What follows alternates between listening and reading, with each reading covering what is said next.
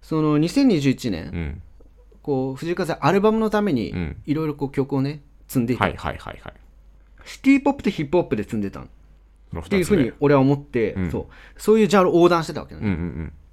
でそれをアルバムという形でまとめたのが最新作「ラボール・サボール」だと思っていおるーしここでまとまってきたと。そう、うんでそのアルバムをやっぱ象徴するのがリード曲であるこの「祭り」って曲、祭り。おー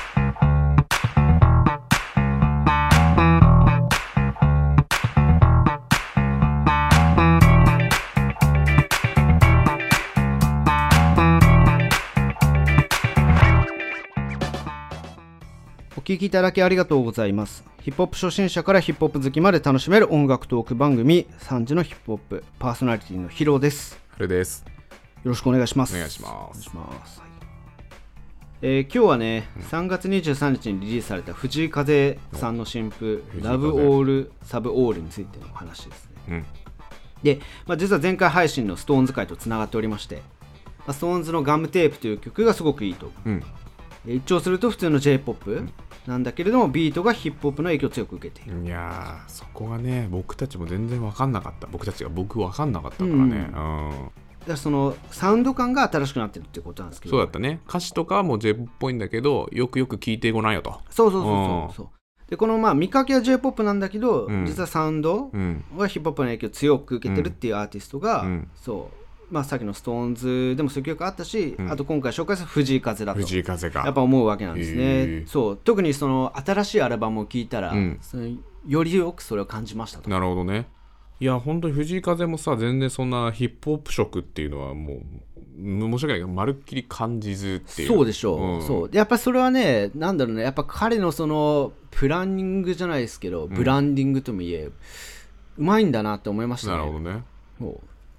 だからそのちょっと今回初めて取り上げるってことなんで、うんうん彼の来歴からちょっと振り返っていきたいんだけあそうどか初めてかいいですかねそはいこはどうぞどうぞはいはいはい、はいまあ、主題はねそのヒップホップビートがポップスに及ばす新しい刺激、うんこれは一体何なのかという話になります、なはのかとい、でお願いしますと、はいお願いしますえーまあ、軽いプロフィールをおさらいしていくんですが、はいえー概要欄にタイムスタンプ載せておきますので、まあ、飛ばす方は飛ばしていただいて結構です、はい、藤風さん1997年生まれの24歳、まだ24歳なんだ岡山出身、うんはいえー3歳からピアノを習っていて、えー12歳の時にはもう YouTube に演奏動画を投稿してましたうんうん高校は音楽学校に進学うんでその間はまあ動画投稿を休止してたんですが高校卒業のタイミングでそれを再開したとで以降弾き語りがメインで数々の名曲をカバーでこの辺の動画とか見たことありますかねもちろんありますあよ本当うん、藤井風すごい昔の動画も残ってるんだよねそうそうそうそうそそううそうまだあのなんかちょっとこう単発の時とかもさあそうそうそうそうそうそうなんかあれらしいねこうお父さんがこれから YouTube の時代だから開けとけ開けとあけそっうそうつっそてう言っそたうんだよねそううん見事にねそうそうそうそうあれね、数々の名作があるんだよね。あの名演という俺か。あれが好きあの矢島美容室のあーあ、ネバ俺ダそれ、ネバダから来ましたあでも、俺はそれ、ああ、記憶ないかもな。なんかめっちゃおしゃれだっ聞いかたな。いや、そうなんだよね。であー結局、どの曲でもすごくおしゃれに弾ける。ねなるよねピアノもうまいっす。そうそうそうそうでも高校あの YouTube の余談だけどチャンネルコメントコメントで見たんだけどほその藤井風の同高校の同級生の後輩う。うん。がコメントしてて、うん。なんか藤井風さんはもうなんかなんだっけその高校で音楽系の高校って言ってたっけ音楽の学ななあれなのかなああ、音楽系の子がそうだよねそうそうだから発表会みたいな感じだってほそうの発表会でもうダントツ目立っててダントツかっこよかったですってえー、コメン。トしてた、あ、そう。うんだからやっぱ高校時代からねやっぱ才能はあもちろんこう光ってた光ってたんだろうねやっぱり最近めっちゃ垢抜けてるってわかる感じで、わどかんどんるどんどんね。わかそるうわかるわかそうるやっぱ YouTube 投稿時代は、な結構芋っぽかっわたかんるでわすかよねるそうなんだよねでもそれがいいんだよまたまあそれはね、んそう、うんで、えー、2019年に上京、うんはい、あでそ2019年ならまだ3年経ってないんだ確かにうんうんでそこからイベントに出たり大型フェス出たり、うんうんえーライブをやったり、うんでその反響で実はオリジナル音源のリリース前に「んオールナイトニッポンゼロやってると不思議だよな。そう いう YouTuber とかそのうん演奏家みたいな立ち位置で、そう出ててあ確かにゼロって結構尖った人生するよね。あそうなんだよ、んそうそうそうそうそうそうそう。えー2019年に11月うん2019年11月に初音源「ナンナ」をリリース、うんうんえーでその翌年5月にファーストアルバム「Help Ever Heart Never」をリリース、うんでその同年の10月に武道館公演、うんうんうん、はいえいやーこのスピード感よってねあそうなんだよあーだから結局ねアルバムを出してから5ヶ月で武道館やってんだよねいや早いよね、だから俺のも俺の夢は武道館に立つことだっていうのが多分もうなかっただろうねそんだけスピードだと、確かにうん、気がついたでだ立って気がつぐらいたら本当だよねうんでもやっぱここのこの辺りはやっぱ破格の天才ぶりというやっかぱそそういうことだれよねできちゃうっていうのがやっぱすごいんだよなっていう俺が見た動画だとこうなんかスタジアムサッカーのどっかのスタジアムで雨の中ピアノ弾いてたからね、あそううん、そんなことまでやっちゃうんだってミーシャの待遇だよねほんとねいやだからやっぱりもうその喪失っていうんですかね、うんやっぱり天才としか言いようがないというかあーそうもう関係ないんだろうねなるほどねその彼彼にとっての年もなるほどそうそうそうもうその演奏人の心を動かす演奏っていうのはもう若いうちからできている、うんうんうんうんで、まあ、今回2年ぶりの新譜「ラボールサーボール」をリリースしあた、でも2年ぶりなんだアルバムとしてはあそうかそうか約そうか2年ぶりかアルバなムとしてそうはそうそうそうあ一昨年の5月ですからね、はいはいはいアルバムはねそう一応音楽的特徴についてもうん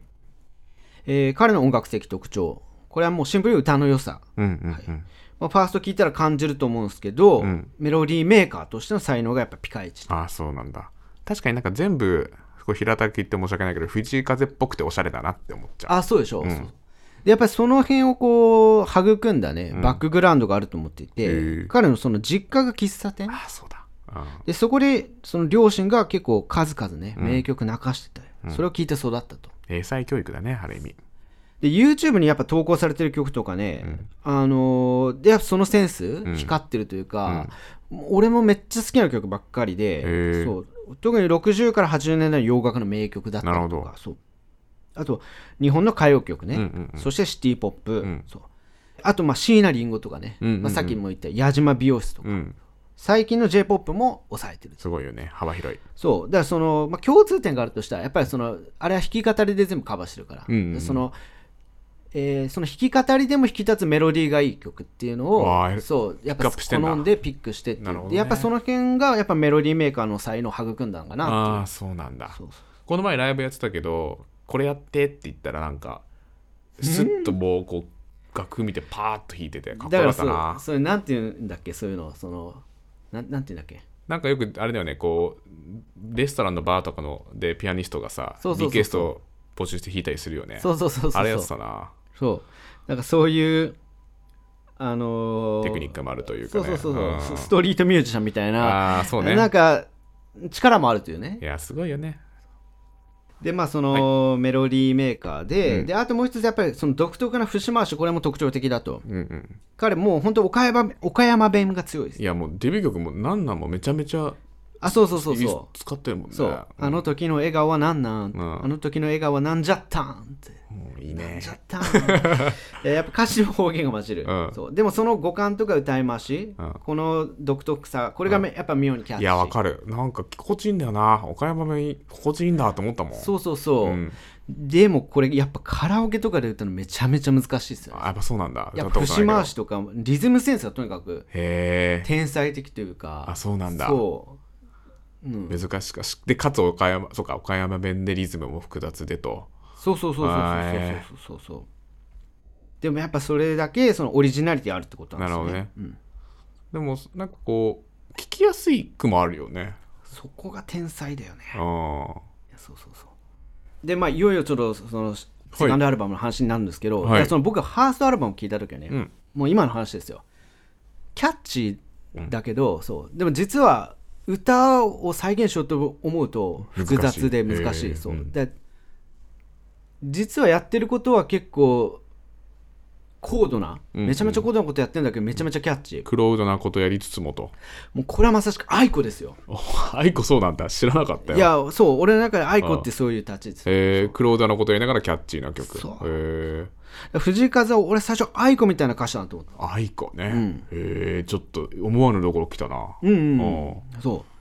えーまあでもそのまあ単純に弾き語りメインで、うんソングライティングセンスがあるっていうまあ、こまあこ、その共通点だけ、まあ確かになね、んて感じてもらえばいいそそそれはまあ確かに愛子だねそうそうそうそうあーなるほどそねうえーって思っててだからその、ファーストでやっぱ確立できてたから、そうその路線で行くんかなと思ったの、うんえーだけれども2021年もうやっぱコンスタントにリリースしたいわけじゃないですか曲をちょっとずつ出してたよねこのアルバムまでに、うんうんうんでそのあたりがね僕の認識も変わってきて藤井風に対するそうそうそうそうそうそうでやっぱり2021年のリリース曲で感じたのは、藤井風とにかくやっぱシティ・ポップの影響を強く受けてるんだなっていうシティ・ポップはい、シティ・ポップって言って何を指すかって分かりますかまあなんとなくなんだろうな都会的な音楽でおしゃれでそうそうそうそうそうなんかこうちょっとチルな感じなのかな分からんけど、まあ、そういうイメージあでもるそあのそうなんですよ、うんそういうことでそうまあそのチルなイメージって多分そのサチモスのステイチューとかあーはいはいそうそこまさにその辺そう、うんでそのチルな空気感だけ最近シティ・ポップっていうふうに言われがちなんだけど、違うんですかそうシティ・ポップっていうのはでもさっき言ったようにその都会への憧れっていうのが音楽として表現されたもの、へえだからあのー源流っていうのはやっぱ70年代とかあそうなんだそうそのその辺80年代の日本のポップスでそう、うんでやっぱり山下達郎とかあーそうなるあほとどね的谷由美とか、はいはいはいそうそうそうそうやっぱその辺が源流なんですよね、へえうん音楽的な特徴とかもあるのなんか今のだとなんかさコンセプト的な話だったじゃん都会へのいやでもやっぱコンセプトでシティ・ポップってあそうなんだそうそうそうでもへえなんかその使ってる音色とかは結構あのちょここれは言葉で表現するの難しいんですけど、うんうんまあ、とにかくアーバンな響きがするんですよへえそうそうそうそうそうそうなんかシンセとかの使い方でやっぱ独特だよねあそうなんだうんんなんか開けたような音がしますわうーんでまあ藤風が影響を受けたのはやっぱりその辺のその源流のシティ・ポップだようんうね、んそうそう山下達郎ユーミンとそうそうそう,、うんそうでやっぱりメロディアスなんだけどアーバンなコードを使うっていうなるほどねそうでやっぱりこれ辺がその青春病とか、うんうんまあ、旅路いいよねまあ、キラリ、うんまあ、この辺はやっぱ直球にシティ・ポップやってきたっていうか、うんうんうんそうまあ、ファーストでもそのメロディーには影響あったんだろうけど、そうもうシティ・ポップをやっぱややったっていうのはやっぱ2021年のそのシングルカット曲なるほどただねそのシティ・ポップの曲リリースする傍ら、うん一方で「へでもねえよ」とかああはいはい「燃えろ」この辺はヒップホップの影響を強く受けた曲なんかどっちも激しい曲というかさなんかこ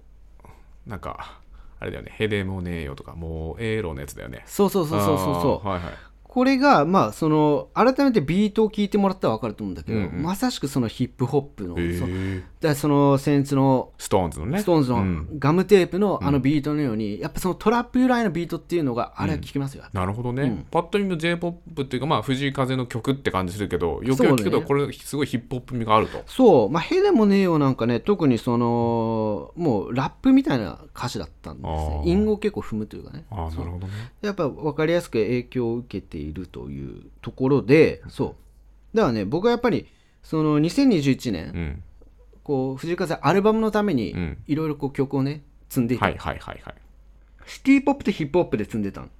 そのてい2うつふう目に俺は思って、うんそう。そういうジャンルを横断してたわけね。うんうんうんで、それをアルバムっていう形でまとめたのが最新作、ラボール・サボールだと思っているし、ここでまとまってきたとそう、うんでそのアルバムをやっぱ象徴するのがリード曲であるこの「祭り」って曲、祭りおー新曲だよねそうそうそう、うん祭りはハルさん聞聞いたこ来とあまるした来ました、う本当ん、どどうだったですかあの祭本り当もうバカみたいな感想になるけどおうなんか本当祭りっぽい曲だなってちょっと思うあでもそれはうんめちゃめちゃそのそう俺がこれから話そうとしたこあそうなのとでもあるんですよおそうおー結局その祭りって、うんでもおしゃれではあっもちろんたと思いますねうんうんそうそう感じられてるだからそのおしゃれなサウンドなんだけど、なんかその祭りっぽい、うんあのー雰囲気いや本当そうそう日本の祭りっぽい雰囲気あるんだよそうそうそうそう不そう思議とそうそうそれがやっぱ見事に調和した曲だと思ってて、うんそどうやってでんギだろャうなップはあるじゃないですかあるあるサウンドなのに歌詞は祭りについて話してる、うんうんうんそうそうでまあでもででそのおしゃれさの要因の一つっていうのがやっぱりそのシティ・ポップんシティポップ的な行動感というかなるほどね祭りもシこテれィポップなんだそうこれはね結構ピアノでコードしっかり入れられてますへであとサビにシンセサイザえうんーが結構特徴的なんですけど、うんその辺もすごくアーバンな感じがしてなるほどねじゃあシティ今までのシティポップの要素を満たしてるんだそうそうそう、ででビートはもうまさしくさっきから何度も言ってるトラップ由来のビートおおそこうこがトラップなんだそうねそうそうそうそうそう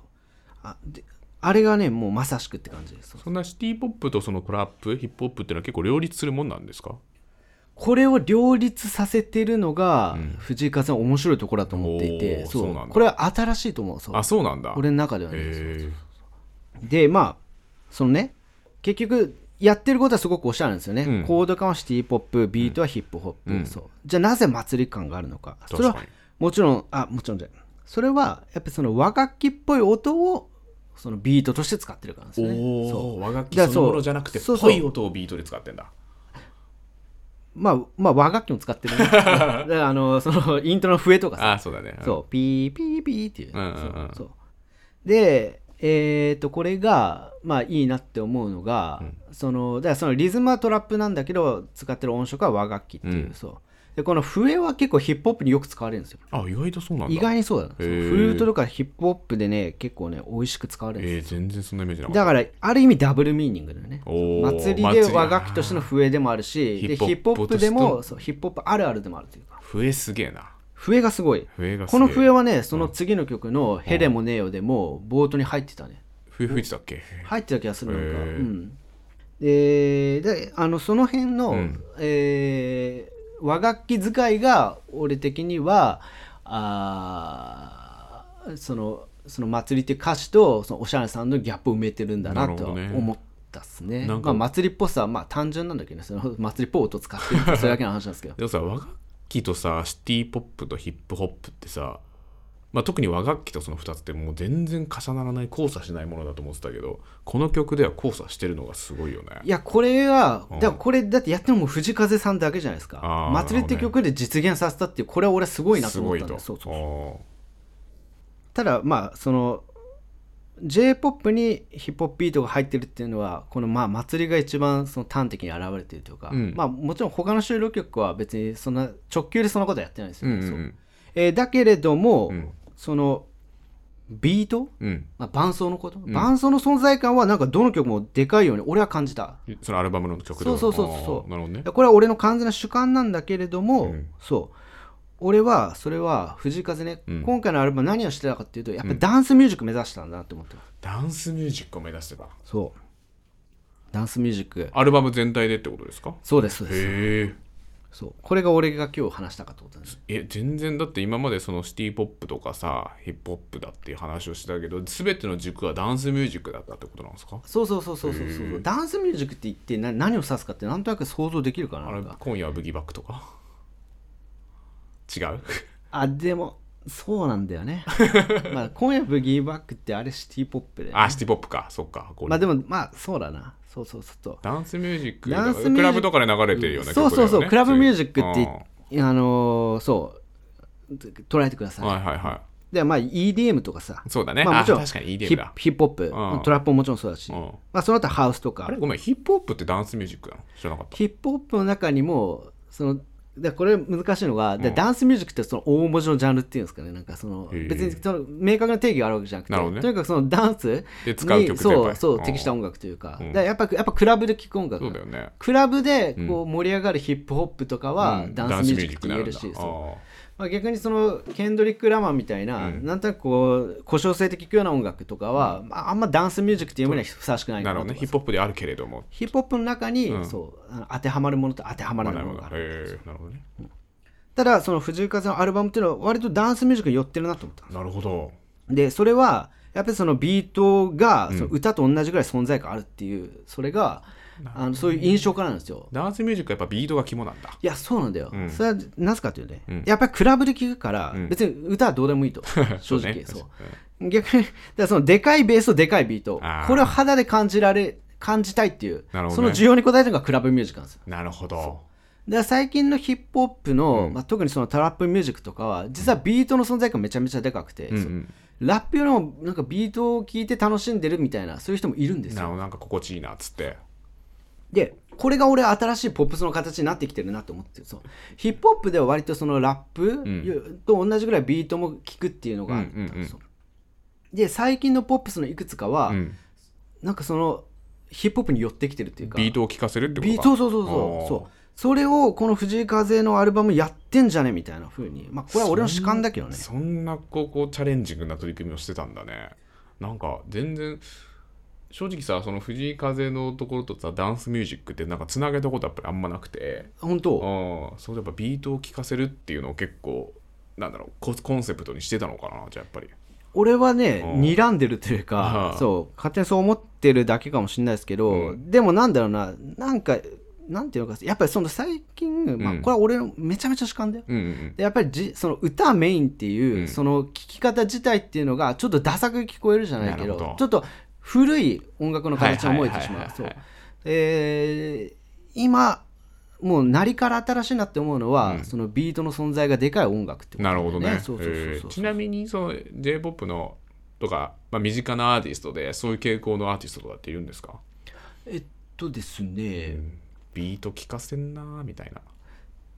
そのだここれ k p o p でもあるんで、ねうんうんうん k p o p でも最近そういうのが出てきてて、うんそれがやっぱ感じられるなと思ったのはそのレッドベルベットの最新作あーレッドベルベットそうそううんもうめちゃめちゃビートの存在感あそうなんだえで、まあ、j p o p で言ったら、うん俺は NiziU の「チョップスティック」って曲はあもーうもう本当にあれ、はいはいなんかもうまさにヒップホップのビートを取り入れてるというか、ーえーやっぱビート聴かせるなっていうふうにも思うしああそうなんだ、まあ、確かにあの曲なんか不思議な曲っていうかあんま歌聴こうって感じじゃないかもしれないそうでしょうんそうそうなんかずっと聴いてるとなんかトラントランスするとは言えないが心地よくなる感じするよねそうあと宇多田ヒカルの新譜なんか、うんもう本当になんだろう歌よりもビートの方が印象に残ってるぐらい、へえそうそうそうこれはヒップホップの影響を強く受けてるんだなと思ってでそういう意味ではあの藤井風も、あの同じなんだけどか藤井風これ面白いなと思ったのが、うん藤井風はその歌とビートの一本勝負、うんでつまりビートの存在感も上げるんだけども、うんでもそれで歌が埋もれないように作ってるようななるほどね歌とビートの一本勝負だと思ったこの、はいはいはいはいこの藤井風のダンスミュージックすごいなそうそうそうそうだからそのそう考えたら、うんファーストのジャケットうん思い出してほしいんですけど、あれは白黒、うんうんあれもうまさに藤井風そうだ原ね点を表した、あカウントアップのやつだよねそうそ、そううんあセカンドアルバムは真っ赤な色がついたじゃんあそうかもうんあれはやっぱりより動的なイメージをねなるほど感じさせてそうだなるんだアルバムのコンセプトでもあったんだじゃない表しかてとるんだあ俺は思ってますねあなるほどね、まあちょっとあの話が結構ねいろんなところに行っちゃってちょっとまとまりがない話でだか申らし訳ない藤井ですけ風どだけ逆にいろんな要素があるってことなんだねその音楽的な取り組みとか要素についてもまあそうだと思うねうんそうそうまあ言ってしまえば、シティ・ポップとやっぱヒップホップを掛け合わせたっていうのがこのアルバムのな何曲かだと思うし、うんそのビートの存在感が、うん例えば他のそのよりシティ・ポップ要素がでかい曲でも、ビートの存在感が大きいっていうのはやっぱアルバム全体としてダンスミュージックを目指していたんじゃないなるほどねでまあなんでそんなことをやったっていうと、うんやっぱりダンスミュージックっていうのはやっぱりクラブ由来だから、うんうんやっぱそのほやっぱしあるんだよね俺その音楽理想の感覚としてやっぱクラブ由来の音楽の方がいけてるじゃないけど、なるほどそうそうそうへーだからかつてのその j p o p の歴史よりかは、うんダンスミュージックからいろんなものを吸収した方がより今っぽいあもともと進化した音楽になるんじゃないかっていうそのれははもう古今東西というか今に限ったことじゃなくそう、うんでそれが前回のそのガムテープになぜトラップのビートを輸入したかって話もつながってくるんだけど、おーそうやっぱりそっちの方がやっぱなりはかっこよくなるというかなるほどねトレンドとしてあるしそうやっぱその早耳のリスナー納得させるじゃないけど、うんうんうんそうやっぱそこの辺のリズムをちゃんとしないと、うんそう鈍いアーティストだと思わなないるほどねで難しいよね塩梅としてさあそうクラブミュージックばっか取り入れると今度は広く聞かれてもらうかと思うとそうでもないしそうよく言ってくれましたねそううんだからそれがやっぱうまいのがそのセンストーンズのガムテープだったり、うん今回の藤井風のアルバムでなるほどねやっぱ普通に聴けるんだよね j ける p o p として、うんそうそうだけれどもなりとしては実は新しかったから早めの俺様納得させられる両方ともうならせることができるそうそうそううなかなかややこい話しました めっちゃめちゃまあ以上ですわんいやでもさかなりディープな話だと思いやいやいやでもさすごなんかそういう両方できるやっぱこうアーティストがまあなんかこれからやっぱスターになっていくのかなって思ったよねなんか両方ともさ聴けるわけじゃんだからそうすごいさ音楽詳しい層とライトな層がさうそうそうそれが大事なんだと思いますうん本当にすごい時代になってきたねそうあでまあこのアルバム聴いてやっぱ藤井風ってやっぱ第一線級のアーティストだなっていうのを思ったんですね、うんそううんそれはなぜかっていうととにかくその世界的アーティストと共振する作品だったんだよおこーのそうでそれがまあさっき言ったように宇多田ヒカルうんともなんかこう通じるものが確やっかにぱそあってれはあるかもなそうあであとねやっぱりザ・ウィークエンド、うんドジャ・キャット、うんうんうんこの2人との共振もものすごく感じた俺はへーそうでこの2人何してるかっていうと、うんこの2人はまあグローバルチャートのトップの常連ですけど、うんそうこの人たち最近シティ・ポップめっちゃやってるんですよあそうなん日ですね本のシティ・ポップの影響すごい強く受けて日本のシティポップなんいだやまあシティ・ポップっていうのは日本の音楽なんですよあ知らなかったごめん僕か全世界的にシティポップっていうのがあるのかと思ってたジャンルとして実はね日本の音楽なんですそへーれがさっき言った70年代80年代のそうあの山下達郎とかそのうねめちゃめちゃ名盤が量産された時代のへーそうあそうなんだそうその一群をシティ・ポップっていうわけなんだけど、うんそうまあそのやっぱメロディアスでんメロウなんだよね、うんそうそれをこの「ザ・ウィークエンド・ドジャ・キャット」っていうのは、ダンスミュージックの文脈の人がそれを取り入れたんですよ、うんへーそう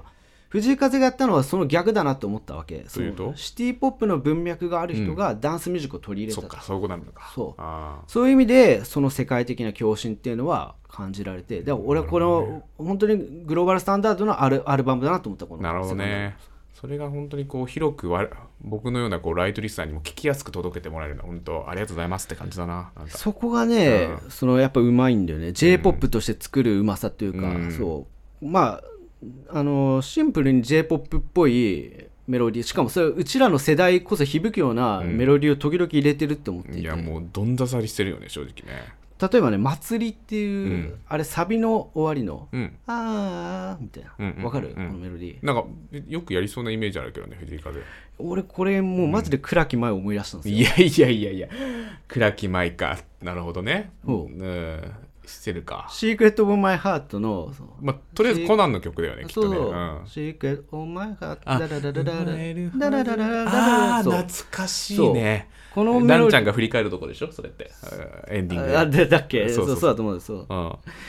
とかだからそのだから藤井風さんの,、うんそのまあ、DNA に、うんそううちらと共通するコードがあるじゃないけどおそうーだからこありがてえこコードっていうかそれあのまあいいやうんあるからだと思ったのは「ヤバ」っていう曲があるんですけど、このアルバムの中に、そうあのイントロとか俺はマジでライオンハートだと思ってラインオンハード出てくるんだリコーダーで弾いたわ小学校の頃だから、うんそうそういうところなんだよね、へそうだからその j p o p としてやっぱ成り立ってるってえいうかマジでなるほどねであの、まあ、これ最後の話になるうけんど、うんそのこのアルバムのコンセプト一番よく分かりやすいなと思ったのが「うん青春病」って曲こお青春病ねれ青春病はそのすでに2019年かな、うんあのファーストが出た直後に、あのリリースされてんだけど、うんそうこのセカンドアルバムには、青春病にダブルコーテーションがついてるそうでちょっとアレンジが変わってんだよねあそうなんだ聞いてみたいへえこのアレンジっていうのが、うんもうシンプルベースをでかくしてビートの存在感上げてるっていうふうにあまあこれは俺が聞いて感じたことなんですけどさっき言った話につながってくいんじゃやんそうそうそううんそうそうそうだからその青春病って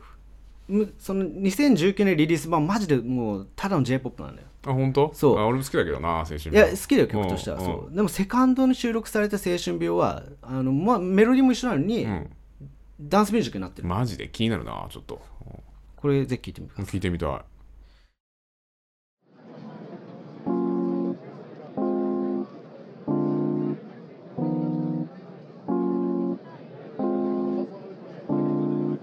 さいまあそういうことなんですよいね、うんうんうんはいすいませんちょっと長かったですいやいやいやいや。いやでも本当さ、やっぱ思ったよね。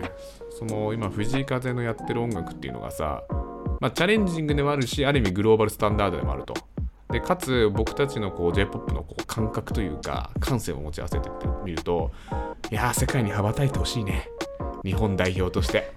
いやーそこだよね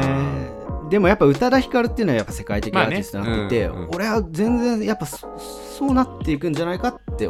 今思ってるね、本当うん、そのレベルだとう思ってる、んいや本当にまだ24でしょだっていや若いんだよ若いよこれからもどんどんいってほしいねめちゃめちゃ応援してます応援してますじゃあこんなところでいいですかはい で一応あのストーンズ藤井風と、うんあのーなんだろうヒップホップがその j p o p に与えた影響みたいな話をそうだね今までしてたんだけどうんそうそうそうその